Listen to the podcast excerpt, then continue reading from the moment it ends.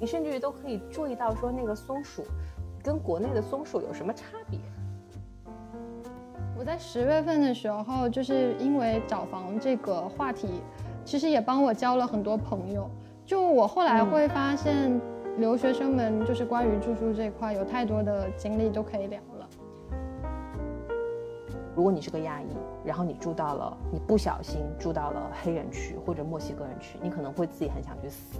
就是因为生活文化还有包括可能安全程度上面都会有极大的差异。我我说宜家的那种购物袋，你有概念对不对？而且是大的那种两袋，嗯，就是他一个人要用两台洗衣机。当我是非常清楚说，我必须要空的进去，并且空的出来的时候，你就你就不会想要去说我要去为自己添置那么多的东西。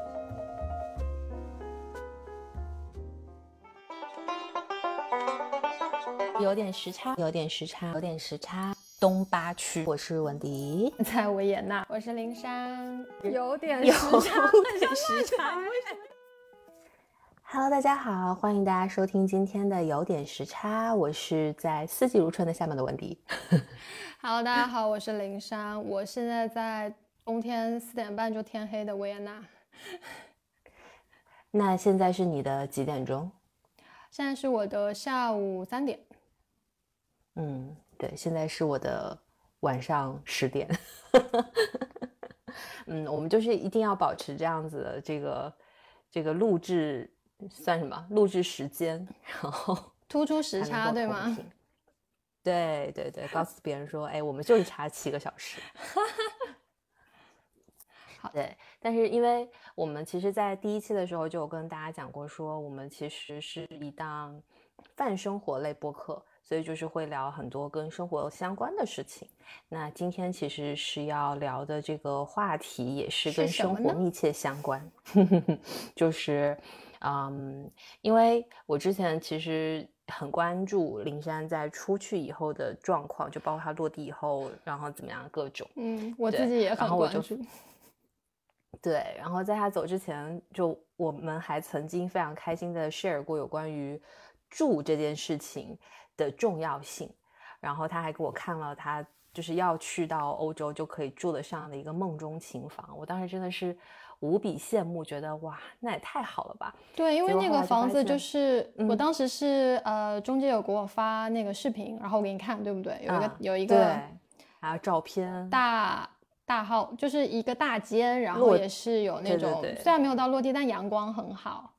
嗯，我也很开心。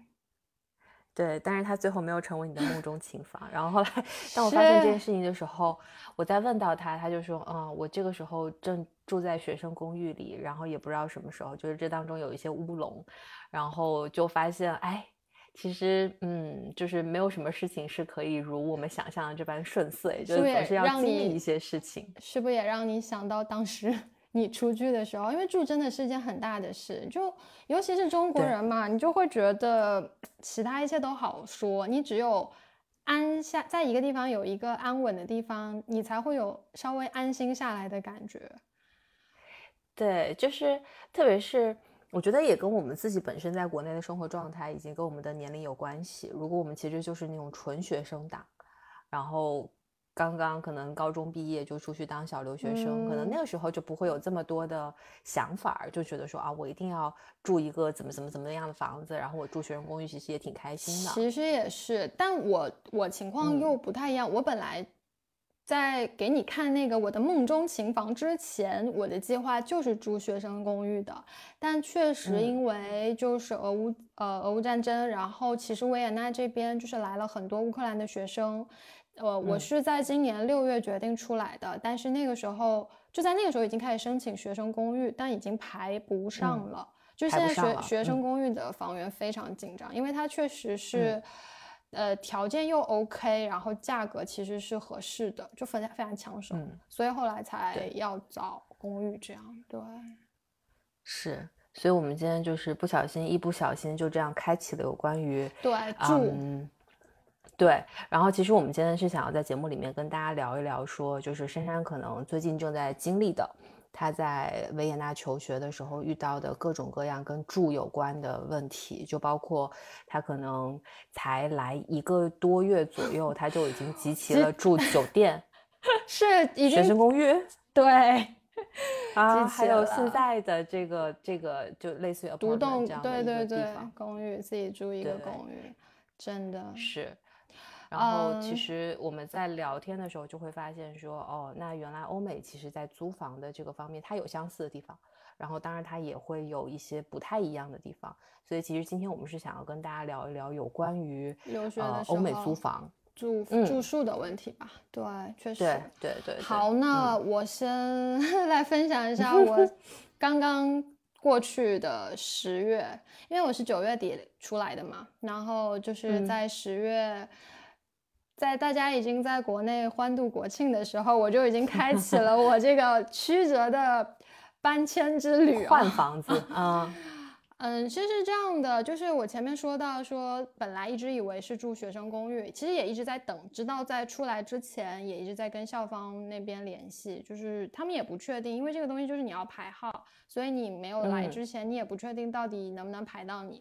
但最后知道排不到你了之后，就开始找这个可以短租的呃公寓。其实我当时找房子困难的点是在于，我可能这段时间我只待半年左右。那其实这是一个难度，因为这边租房可能它需要长租，长租会好租一点。那我是需要短租，所以这也是一个难点。然后本来联系好的，就我给你看看视频的那个，呃，就是房子出了一个什么问题呢？我到的当天，然后我的老师接完我之后，我们到了那个公寓。才知道那个公寓其实是合租的公寓，就是呃，同时还有一个匈牙利的一个男男生住在那里，对，然后但他的他的公共区域的厕所只有一个，呃，对于我当时刚刚一个人，然后又我到达维也纳的时候是晚上的时间，我。不太能接受，嗯，对，所以那当天晚上就只好应急措施去开了那个附近的酒店住了一个晚上，所以我到达维也纳的第一天是住在酒店里的，嗯，就第一个晚上是是住在酒店里的。你你还记得你当时到美国的第一个晚上吗？就是因为讲到这里，我 我觉得第一个晚上应该都印象深刻吧，就是它一定是不一样。我落我落地的时间，就是因为我们其实时差不太一样嘛，就是你看我们现在差六七个小时，但是我当时，呃，因为我们当时是在那个新泽西，就是在纽约旁边，然后我落地的时间是白天，就是我其实是有一个非常大的一个 jet lag，但是但是我们运气非常好的是在于说。呃，那个房子实际上是我们经过了各种筛选，然后我们两个都感到非常满意，并且我们请我们在呃就是在新泽西的朋友先提前去帮我们拿了钥匙，然后他去帮我们提前看过房子，然后也跟我们表示说，嗯，这个房子不错，其实你们两个住还蛮不错的。啊，对的。所以其实我是白天的时候进入到那个房子，但是我其实那个时候已经。我挺开心的，然后我已经有一个足够心理准备了，因为它其实就是一个非常标准的 apartment，就是这边其实就是要说到说，嗯，可能呃两地文化、两国文化呃两两对两国文化的稍稍微有的不同吧，就是可能在美国的房子它实际上是分成呃 apartment，就是一种就是跟我们现在在国内住的房子非常像，它其实是公寓型的，其实就是能翻译成套房对吧？就是一栋楼进去可以这样理解套房，然后。它的计量单位，就比如说你在租房网站上看到的时候，它是一个，你比如说 one bedroom，就是一个一个卧室，或者 two bedrooms，然后或者是 one studio，one studio 它其实就是类似于说一个一个 set，全部都是集中在一起，就他们是这样相当于我们的单身公寓，然后可能两间房，一间房，对，这样子的，对的，对的，是的。然后那你们当时是住的两两间？我们当时就是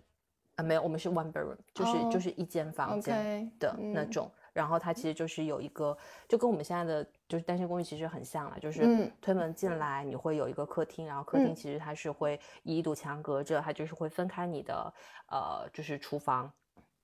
和饭厅，然后另外一边是你的客厅，然后另外就是会有一个一个一个小的走道，它会通到你的卧室，然后卧室里面是直接带了你的嗯就是衣帽间，就他们的他们哦，还有衣帽间。他们没有壁橱，他们的壁橱，我觉得他们的壁橱真的非常的棒。他们其实就是直接有一个，就是它像相当于在你的房间里面给你隔开了一个让你储物的一个空间，然后那里面其实就是给你打了一个架子，然后那个架子上面就可以放一些不常用的东西，所以你落地挂衣服。嗯，所以你当时入住的时候是设施齐全的吗？那就是拎包入住的空屋，空屋。朋友们，空屋的概念知道吗？就是，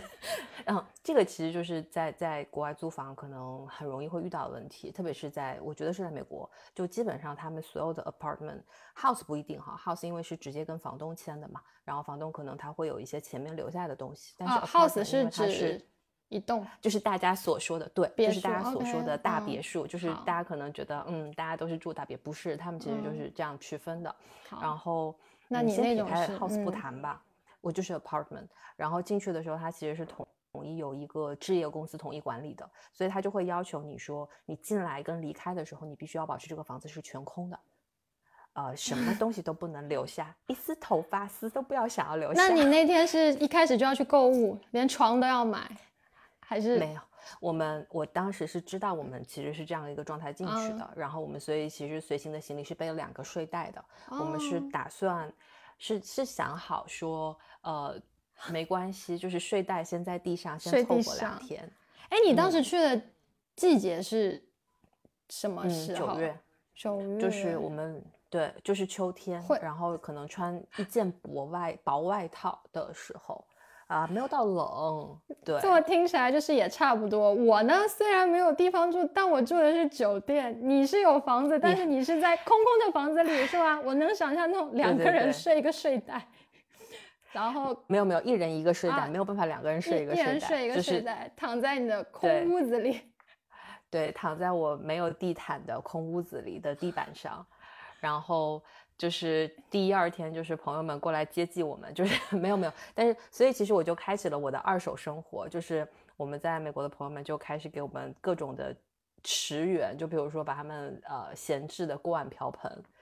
然后送来给我们，就之类的这种事情。所以其实我是我所有的很多的东西，我都是用人家的二手，然后一直到我们离开也都是这样，然后就觉得哦。也挺好的啊，就是生活简单点啊。嗯，对对对，其实说到这里，真的我呃，我继续往后说嘛。然后我那一天住完酒店之后，然后第二天就又立刻就是要找新的房子嘛。但是肯定不可能在这么短的时间内就马上又找到合适的租房的，就是合适的房子，其实是很难的。我在十月份的时候，就是因为找房这个话题。其实也帮我交了很多朋友。就我后来会发现，留学生们就是关于住宿这块有太多的经历都可以聊了。那反正呃，最后就是住完那一天之后，哦，我其实第二天又还是住了一个酒店，因为还是找不到嘛。第二天是到也是到晚上七点多，发现实在没办法，今天也不可能露宿街头，所以就又住了一个酒店。然后第三天的时候入住了那个学生公寓，因为我刚好有一个认识的，呃，算是学妹，但也算是学生，这关系有点复杂。因为，对对对，因为我在厦门的时候，呃，是在学校里，我们那个学校是专门的音乐学校嘛，然后其实有比较多的学生，他们可能就是十六七岁就在我们那学完可能基础教育之后就会出来，那他出来的比较早。然后也因缘际会巧合的就认识了他，然后他就是刚好从他原来的学生公寓申请到了更好的学生公寓，然后他原来那个学生公寓就刚好还有一个月才到期，但他现在其实已经搬到更好的那个学生公寓去了，所以就空了一个月，空出来了。哇，我可太感谢他了，然后就联系上，然后就入住进去，就是这种异乡然后相互帮助的感觉特别好，所以我就开启了。其实就是我整个十月是大部分时间是住在这个学生公寓里的，对对，嗯，然后我们那个学生公寓的话，就我住的那个学生公寓，它是看看一二三四五五个人一间，它跟我当时在。国内读大学的时候，那个公寓不太一样。我们大学大部分是那种上下铺嘛，啊，或者是上床下桌的那种，就是有，然后一间，然后四四个人，或者是有的六个人、八个人。我们当时是四个人，然后。国外的学生公寓，我不知道美国的啊，就是嗯，你待会可以说，我这边我住到的，它就是其实有点类似美剧里看到的那种，就是它也有点像是一个套房嘛，就是一进去是一个公共区域啊，是有厨房，然后呃，我们那个房间是有两个厕所，就是一边一个。然后完了就是一人一间，一个小间。然后你那个小间里面就是会有一张床，然后一个桌子。实际上，真正个人能用到的空间是比国内的那个学生公寓大的，就它就是像一个一间。对对。然后这就是我在这边住到的那个学生公寓。对，你知道美国那边的就是学生公寓跟是一样的？很像。嗯，就是我觉得他们实际上是因为他们也地广人稀，相对的地广人稀，所以。嗯，他们其实就是就必然跟国内的比较起来，就是他们不会存在说我要在一个房间里面放下这么多人的一个需求嘛，就也对，所以其实大部分的学生公寓都是能够满足独自居住这件事情。然后同时还有一点就是，呃，因为刚刚其实说到说申请房子。呃，不是找房子的时候，其实你会有非常多的选择性。一种就是像我们说的 apartment，那一种是 house，house 其实我们刚刚也解释过了。那学生公寓其实也是很典型的一种，但是学生公寓它就是大部分它是提供给学生的。但是因为呃，在欧美地区留学生的比例是非常高的嘛，所以其实他们有很多的留学生，他是会拖家带口去的，还有包括说可能像一些访问学者。一些研究员这种身份的人，他们其实呃，虽然他拿的不一定是学生签证，但是他也是在校园内生活的。那像所以他们的这个学生公寓，它提供起来，它就会跟它就是比较便宜的 apartment。然后可能比如说这个学校，它比如说它的学校的品牌色啊，不是学校是学校代表色可能是红色，然后就发现它学生公寓的墙刷的都是红的，然后就是的啊，我举举个例子，就是可能会会有这样子的校园文化之类的东西在，然后那其实跟普通的外面的 apartment 比起来，它的设施什么各种也不会差特别多，然后同时学校它也会有校园维保，然后可能大家都一样的就是在校园里面生活，你自然也能够更。更方便、更惬意一点。我稍微打断一下，我刚刚听到你说的一点，我不确定是不是不太一样。就是我在维也纳这边，我一开始来的时候，我想象中的学生公寓，也就是学校的学生公寓，就是怎么讲？就意思是说，比如说我之前读大学，那我们的学生公寓是在校园里头的，对吧？它是由学校管理的。但是维也纳这边，它其实很多学生公寓也是有点类似是。物业集团去开的，就是统一的置业公司。对，它其实跟学校是没有关系的。所以我刚刚听到你说那个，就是学学校会刷，就是学生公寓是跟学校一样，所以在那边是，就是还是学。学生公寓还是跟学校有关。对对，然后你必须要是，就是还是一样，就跟跟我觉得都一样的，就是你是以学生身份，或者说你可能是研究学，就都是这样，你要租住学校的房子。它必然比外面要便宜，所以你就必须要面临排期，那有可能你就排不上，那排不上的话，你就要可能考虑自己出去外面找房子之类的。所以当时我们其实是知道自己排不上，因为对，因为就不是纯学生身份嘛，我们我们是我们是 J 签证出去的，就是我们是访问学者身份出去的，所以其实嗯，我们当时就提前就已经知道，我们必须要在外面租房子住，对。然后才会做了很多跟租房子有关的呃工作，嗯，但是其实自己住还是有利的啊，就像嗯，我上一个月住在学生公寓嘛，呃，我觉得它好，学生公寓的好处点就是它其实相对是便宜的嘛，就如果拿维也纳来说，今年因为就是各种原因嘛，然后其实所有的租房。啊，甚至包括就是天然气的物价都在上涨嘛，嗯，然后现在呃，像如果在外面住租一个公寓的话，好一点的大概是要五百到七百欧，啊，然后这里面还分暖租、冷租。简单来讲，就是它它是音译过来嘛，他们的暖租的意思就是包含了水电暖，然后冷租就是不包含，然后你要自己付，大概就是这样。然后但其实学生公寓的话，就可能只要三百到四百欧。就是便宜了一半，这是它的好处。然后还有一个好处就是，我住的那个学生公寓，它是每周一会有保洁员来给你打扫卫生，就是公共区域厕所，甚至就是你的房间的地板，它会给你擦。然后那那缺点就是私密性就会比较差，因为你那个钥匙是公用的，就是你的房间那个保洁员是能够打开的。嗯，就是当然有的学生是可以在那个门口贴啊，我不需要打扫，你打扫你不要进来。但是这个就很看。保洁员啦，因为我就有听到学生分享说，可能他有放在里面的香水就被拿走了之类的，就可能是小概率事件，但是会有这个这个这个存在。然后另外一个就是，呃，可能我们自己在就是做菜做饭这件事情上会有一些冲突，因为中餐嘛，确实可能油烟会比较多一些，然后餐具会比较多一些。那我就也有听到。这边的朋友分享说，呃，之前跟舍友闹不愉快，就是因为他可能有电饭煲啊，然后什么煲汤的那些东西，然后就就有舍友去投诉他，说他个人物品就是堆放在公共区域比较多，哎，对，然后甚至就是有的时候做一些中餐就会引起烟雾报警器啊之类的，嗯，呃，就就之类的，这个是在学生公寓会遇到的一些问题吧。对对，所以就是，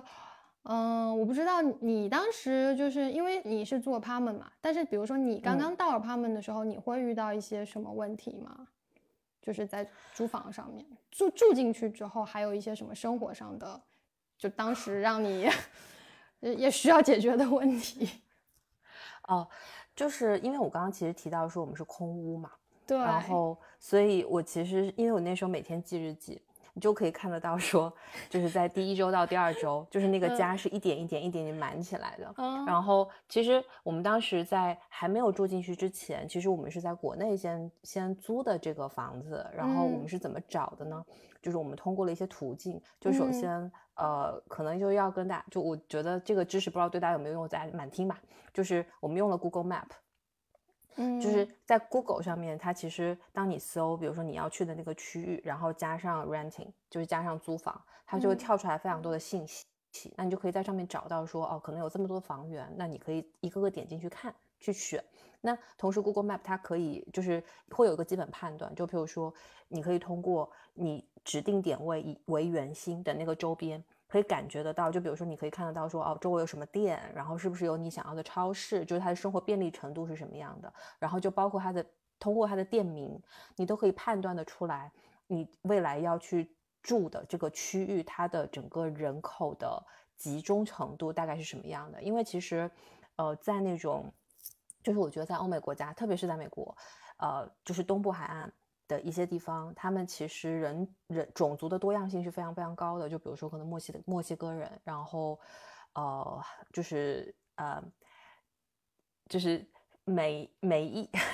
就是好黑人，然后然后亚洲人、印度人，就是其实人种是非常非常多的。然后。如果你去到了一个，就比如说，如果你是个亚裔，然后你住到了，你不小心住到了黑人区或者墨西哥人区，你可能会自己很想去死，就是因为生活文化还有包括可能安全程度上面都会有极大的差异。所以其实我们当时在找这个房子的时候，我们就是很努力的想要去找到一个可能是呃东亚人种相对安全，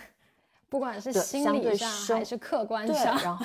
然后包括生活习惯都会比较类似的。你说的生活习惯可以稍微具体一点吗？嗯，就比如说超市，就是呃，如果说你住在印度人集中区，那它就是会有印度人一些东西会差很多。对对对，极大的差别。对对，就是像你，就是比如说你去印度人超市，你一定买不到你中餐想要买的材料，然后你甚至于看不懂，对吧？就是就之类的这个这这些的问题。呃，对，然后所以其实我们当时是提前先租到那个房子，但是在租房子在勾洽的时候就遇到了非常多的问题，就譬如说你要写无数的邮件，填无数的表格，提供无数的证明，就是证明说你是有能力的。然后首先你是你你是有 SSN 的，就是他们类似于他的 Social Security Number，就是一一个你的。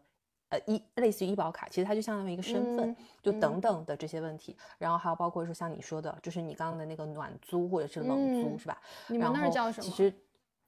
呃，没没有叫什么，它其实就是它它就是它就是水电气网他就跟你说包不包含，对不对？还是你们就是就是基本上就是不包含，就是你自己开通。哦，那我们这边就是有两种。对，然后然后就包括说，我们其实当时在找的时候，我们很想要找一个完全没有铺地毯的房子。因为地毯这个东西，第一个可能我个人洁癖，我会觉得地毯很脏，里面有很多的细菌，然后你也不知道你上一任住过完以后，它是不是有真实的除螨，或者是之类的。然后呃对，然后觉得地毯很不好清洁。再有就是地毯，如果当你不小心污渍掉下去之类的，就是你污染了它之后，你那个押金肯定是退不出来的。对，那所以我们当时。就是就是就跟我们这边什么押一付三实际上是一样的，就是他必须要要求说你有一笔押金进去嘛。然后，所以我们当时其实运气非常好，就是我们找到这个 apartment，它其实是一个纯木质结构的，就是它地板全部都是木板。然后，嗯，对，完全没有地毯，所以这这件事情让我觉得极度愉悦。然后这个极度愉悦其实也包括到最后我们本来以为可能会退不退不出来的这个押金，最后他还是退出来了。对，就是嗯。没有错，所以你当时去遇到最大的问题就是手续会多了非常多，因为我刚刚光听你说你要自己去开通水电暖网，我就已经头很大了，因为我确实能够，我现在能够 get 到你刚刚说的邮件一分一分发，就是对这个我觉得也是很大的不同，就是可能办事效率上就肯定没有那么高效，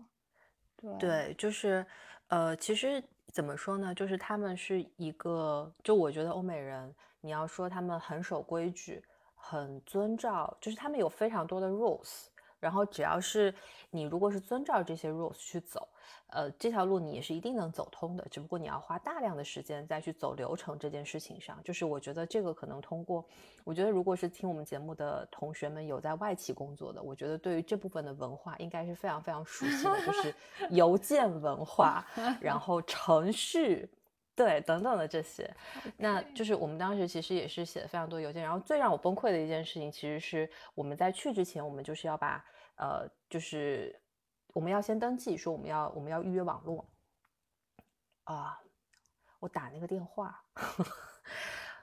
他都已经是不可以通过写邮件来解决的。我觉得一切可以通过写邮件来解决的事情，反正一来一回，你有时间，你总归是可以解决的。然后他其实是有一个开通，他就必须要通过打电话，打岳阳电话其实也。也不成问题，你倒个时差打越洋电话，但是问题是那个真的是个热线，我不该不知道它该是应该要被称为冷线还是热线，就是那个电话吧，永远叫你等待，然后你可能等去了，我从来没有等那么长的时间，就是等了可能等他接通等了二十分钟半个小时，好不容易接通了，然后你可以感觉得到对方是个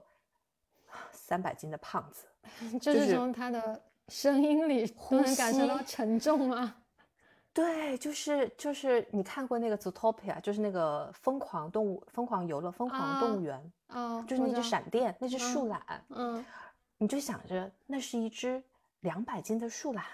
就是那个节奏，然后那个呼吸特别特别的沉重，然后你跟他说一个事情，就是你觉得他好像静止了，然后我我我们我们甚至于在这边就是会担心说他是不是在那那边已经过去了。哦天哪！对，所以我们就是其实是在这些事情上花了很多很多的时间去沟通。所以其实就是在说到这个上面的时候，你也是会觉得说，嗯，我不知道，我觉得这可能也是我的个人感受，就是我会觉得，呃，虽然他们很尊重秩序，很尊重流程，因为在我后来去到美国的时候遇到。各种各样的问题，就包括考驾照，然后等等的这些可能跟生活方面有关的一些跟秩序相关的事情，就是你会发现他们非常遵守秩序，但是同时你也会遇到一个问题，就是，嗯，当你觉得这件事情的流程过长，或者说你想要去 argue 一个事情的时候，你会觉得，嗯，做我觉得是作为亚裔哈，就是你是客人，你会觉得你有点不太好意思去去纠正这个。流程化的东西，或者是说怎么说呢？就是比如说，如果我们我们举个例子，比如说，当你在国内遇到这样的事情的时候，你会觉得非常自然。如果你觉得这个流程有问题，你会立刻跳出来说：“啊，我觉得是这样这样这样的。”那我们是不是可以在这个部分把这个速度稍微加快一点？嗯，可是就是可沟通和可优化。对，然后这个我觉得这个是文化文化上面的一个极大不同，因为中国人其实向来我们其实都还是很 friendly 的，我们就是会。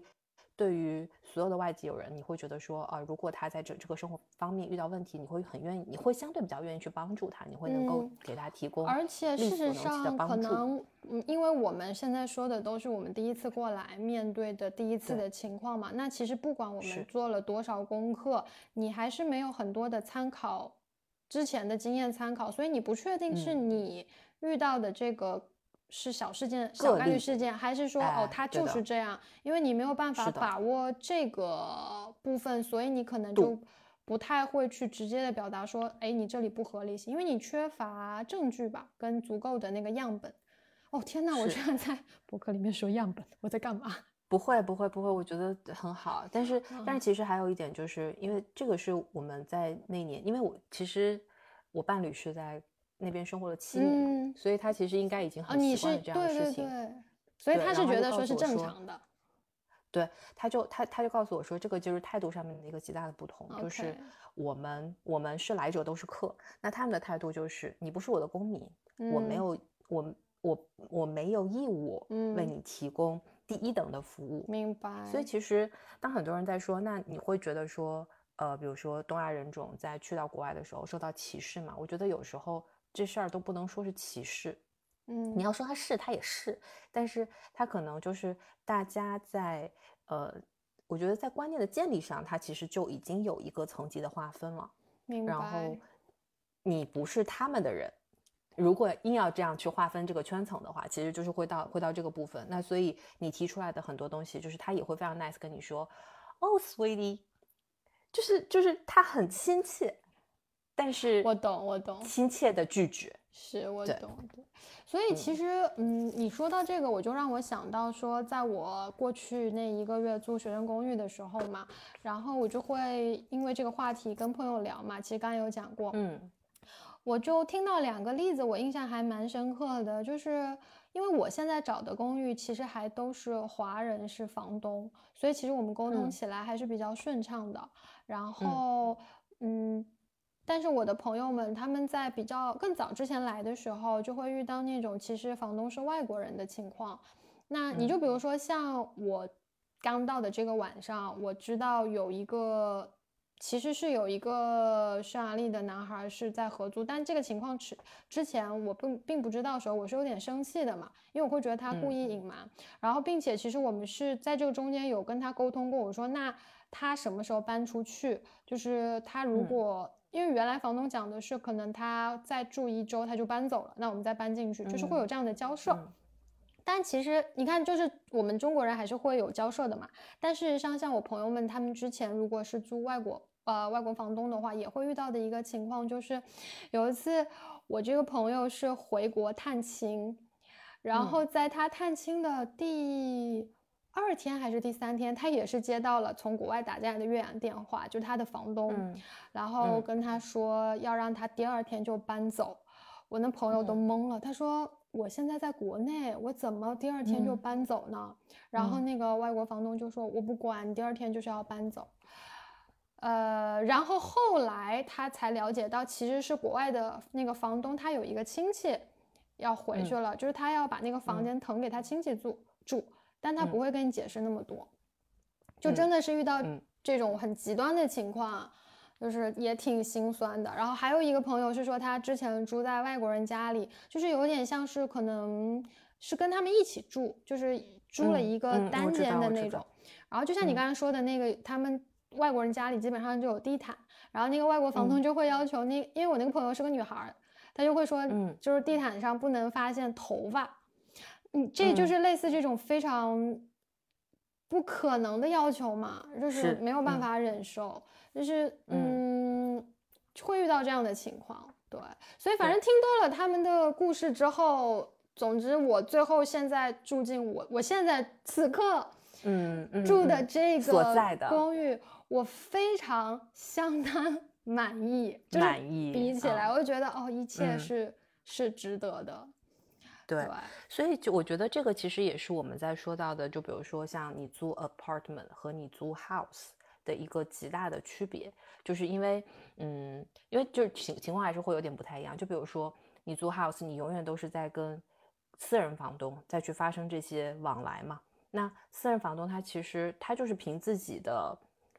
就是他自己就是所有的准则。对，就因为我有一栋大 house，然后我把它分租给各种各样不同的人，然后你如果出现问题，你来跟我沟通。如果我要修什么东西，你也是跟房东沟通。那房东要不要给你修，或者是怎么样？其实你是没有办法控制的。那所以这个就是 apartment 跟 house 的一个很大的区别，就是因为 apartment 其实你是由置业公司统一去管理，然后你要修东西，就是其实跟你住小区是一样的。那你跟小区的物业反馈，那小区的物业就请维修工上门帮你修。就是我觉得是会有这个部分服务上面的一个差别，所以其实，呃呃，很多时候就是 apartment 都会比 house 要来的贵一点点的原因，也我觉得也在于此吧。然后它提供的这个整体的便利度，便利度，就譬如说，可能在美国大部分的 house 它可能就是呃洗衣服，就是我们在国内是一人一家都会有一个洗衣机。对吧？就是这个你自己完成自己的清洗就可以了。但是他们不是，就比如说你租你租 house 的话，他就是可能会在他的 basement，就在他的地下室，他会有个统一的洗衣机，这算好的了。差一点的话，就是你抱着你的衣服上这个街区可能街口的某一间洗衣店，嗯，去洗。那在 apartment 里面的话，它其实就基本上是在它的负一层，其实也是在 basement 那一层，它就是会有公共的洗衣室，然后你就是投币插卡。你说的这个的时候，我真的就想到我上一个月住学员公寓的时候，也是让我有受到一些惊吓。就是我第一次用我，我其实不惊讶于学生公寓是也是就类似你说的一栋，它可能底下有个洗衣房，它有几个洗衣机，还有个甩干机，嗯，然后大家要拿着衣服下去洗。那我惊讶的是，我第一次去洗衣服的时候，我发现。就可能也是某种生活差异吧。就我只是抱着我当天的衣服，以及可能前几天的外套，就是一起洗。嗯。然后我旁边的，不管是男生，洗一个月是吧？嗯。是拎着你我我说宜家的那种购物袋，你有概念对不对？而且是大的那种两袋。嗯。就是他一个人要用两台洗衣机。嗯。就是我感觉他们就是习惯性。囤囤到不能放，然后一次性洗掉，这个其实我不太能接受啊。不是，我觉得这个是人家会过，因为是就是你我我觉得我我觉得计量单位应该都是一样的呀。对，就是他洗一次就是一桶，是吧？但是对我就想说，你这个衣服也放太久了吧？嗯，但是现在就自己住就好了，反正就自由洗洗。对，是的，是的。对，嗯，没有错。反正经过了，就是你对你说完。没有没有没有，我其实就是就是我觉得你哦，因为你自己现在自己住了，就是我之前其实还洗过，在我的衣服里混入了别人的别人的衣服 之类的这种情况。哦，这极有可能，我我能想象。对对对，就是那能说。说什么呢？就是我就只能是默默的，因为你它都是洗完以后烘干嘛。对。然后其实最大概率就是在烘干机的某个夹，就脚脚脚里面，然后可能一双袜子或者是之类的东西，然后它就混进去了。然后混进去完以后，你就想说，那这怎怎么办呢？就再把它送回到洗衣房里面，然后去搁着。对，嗯，OK，反正就是其实经过了一个月，就是。各种租酒店，然后租学员公寓，直到我其实，在住进我现在这个公寓的前一个晚上，又住了一天酒店，因为要交接嘛。嗯嗯。呃，此刻我坐在我的公寓里，就是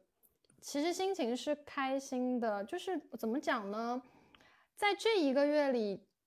我真的是经历了心情上的起起伏伏。然后，但我发现我自己随遇而安的能力就是增强了很多。嗯，在就是，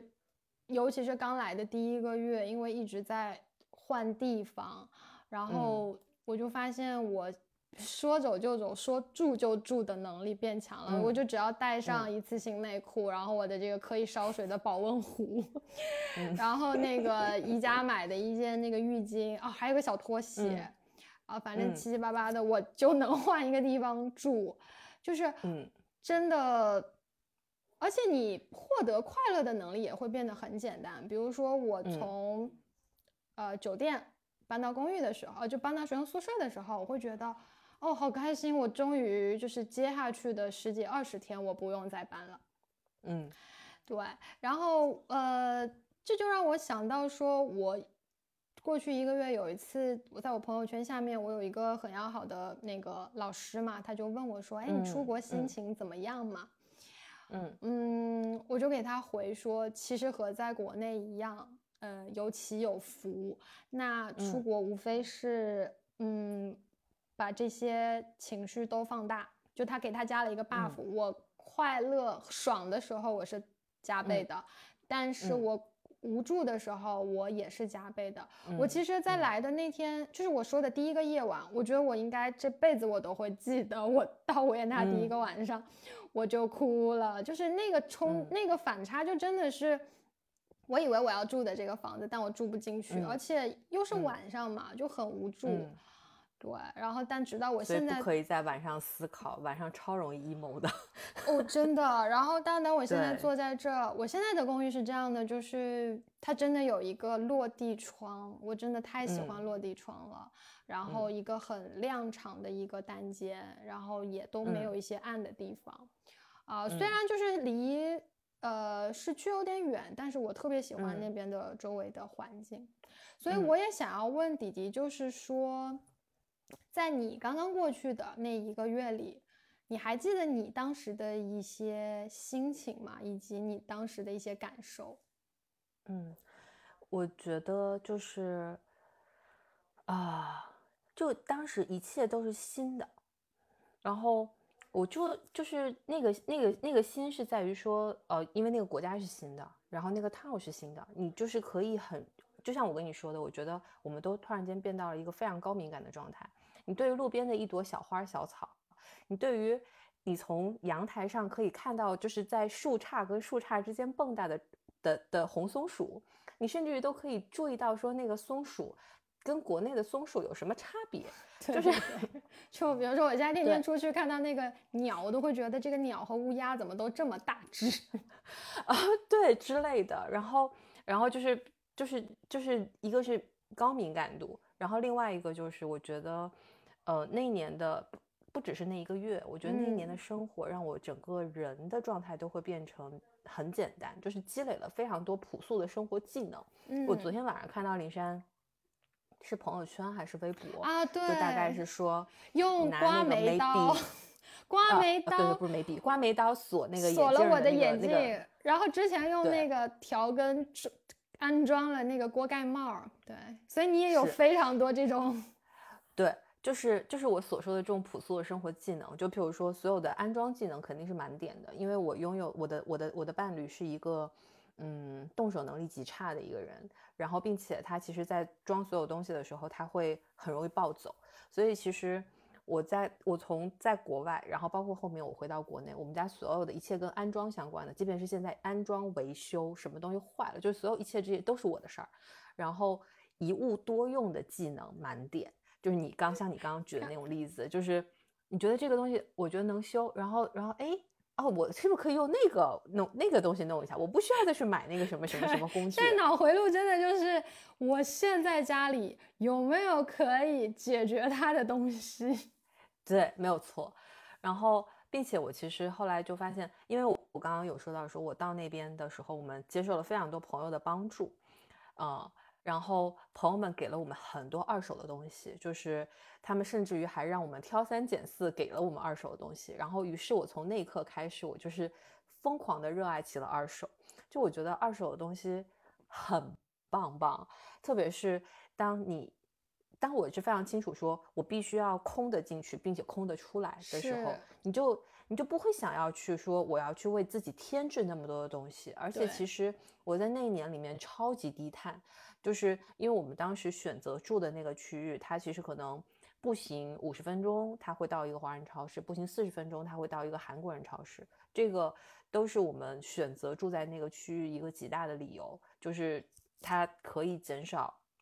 我必须要开车或者必须要打车出行，因为其实国外的公共交通并没有我们想象那么方便。就是我们可能公车、地铁什么的，它不是的，因为都是大农村，然后你又不是在像纽约或者是或者是 L A 这种很大的这种典型的大都市里面不是的，所以其实它的公共交通可能一个小时它才有一班车，就并没有那么的方便，所以就必须要解决掉说可能在呃一个小时之内的步行或者之类的这个距离，然后我可到达。所以其实我在那段时间里面，我们其实就是想尽一切办法的去去聪明的生活，然后就包括说呃很懂得去利用那个呃这个小套上面的那个 farmer market。就是类似于我们的农夫市集，嗯，然后他们一定会把他们自己家里种的东西，然后拿出来到市集上去卖。那这个时候你就可以买到非常非常新鲜，并且比超市还要便宜的一些瓜果蔬菜等等的这些。对，就是啊，我觉得人的这个就是你刚刚前面说的随遇而安的这个能力是非常非常强的。就是把你丢到一个什么样的生活里面的时候，当你知道你没有选择跟没有退路。其实你就是会自然而然的转换那个心态，觉得说，其实这样过过也挺好。确实，确实，我也感觉到，就是你的物欲也会下降，就是我能简单生活就好了，然后就会发现也不错。对，那其实讲到这里，我觉得关于住宿的部分，我们也聊了很多嘛。那就是呃，在这个过程当中，就进入到了我们最后一个环节，在你 租房的时候，你有没有遇到什么你想推荐或者跟住宿有关的，就是这个话题？你如果让你推荐一个，呃，你想推荐的给我们的听友们，你今天会推荐什么呢？我就是我觉得。有一些东西不方便讲出来，就是我其实会推荐几个租房网站，然后那个租房网站我们就不念出来，我们就到时候放在 show notes 里面。对对，放在 show notes 里面，然后大家如果想看的话就可以去看。但另外我其实很想推荐一部美剧，它叫做 Fresh off the boat，就是嗯，如果翻译成就是它的中文译译版是叫做初来乍到。嗯，然后虽然它是一部美剧，但它讲的就是。呃，fresh off the boat，它它其实是一个谚语，它其实就是说你刚下船，的一个一个意思。那它讲的其实是一个九十年代的呃华裔家庭，然后他们刚到美国的时候是如何生活的，然后如何一步一步的去融入了当地的这个呃他们所在的社区也好，然后他们依然保留了非常多华裔身上的一些特质。然后他们在教育小孩的时候，他们在可能跟邻里相处的时候，然后中呃就是华裔特别在意说成绩一定要好啊，然后什么事情一定要事事争先呐，然后就包括说呃就是你刚刚我们讲到的说可能中餐，然后他的小孩带去学校的便当可能也跟别的学校比别的学生不一样。我觉得在那个就是在这部美剧里面，你会就是所有亚裔人种会获得的那个认同感之高，就是你会觉得说 This is my life。就是，这就是我正在 经历的，对对对，你就是会很容易去找到那个认同感。就是就我觉得，呃，虽然他已经更到第五六季了哈，但是我觉得其实他可能他的第一二季的时候是最有趣和精彩的，因为那个是他们刚刚登陆的时候，可能跟我们现在很多人的心境就会非常像。所以这个电视剧是 B 站就能搜到，还是说在？它好找吗？因为我不确定。它好找，就是如果是喜欢看美剧的朋友，应该很容易找得到。对，OK。我发现迪迪每有每一次推荐的都非常有有趣，嗯，因为我 就是我掀起了你想要去看他的。对对对，一个是掀起了我想要去看他。比起波伏娃的第二性，我可能会先去 看这个。对对对对，它容易很多。只是我想说，每次接在你后面，就会显得我的推荐非常的生活化。不会不会不会，我觉得我我觉得你这生活化推生活，哎，我都快嘴瓢。生活化的这个推荐就是很重要。我要推荐什么呢，朋友们？我就是因为我上一个月经历了就是各种搬搬迁嘛。然后我要推荐两个，我觉得在这个过程当中真的非常好用，并且我觉得我会把它列入以后我出行都会必备的两个东西，一个就是一次性内裤。我其实当时买一次性内裤是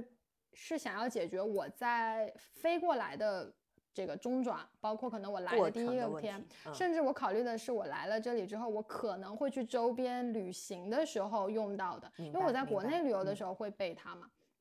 结果没有想到，我在第一个月就把它用光了，啊，对，但是它非常好用，就是反正淘宝搜一下应该都有。第二个是重点要推荐的，就是可以烧水的那种保温壶，因为这个我觉得之后我们会有一个专门的话题去聊，就是出国你到底要带什么。但是我可以先在这里说，就是这个为什么好？它第一点就是，如果你是出行的话，它兼具了保温壶和烧水壶。虽然可能在国内不太需要烧水这个功能啊，但是我当时买的时候，我就看到有一些。比较注意卫生的妈妈们会买的比较多，就可能给小朋友烧水，他会用自己的烧水壶。那对我来说，当时就是因为我行李有限，我我不可能就是又带个保温壶，又带个烧水壶，因为我当时知道说国外就是可能酒店里是没有烧水烧热水的这个东西，而且他们不习惯喝热水嘛。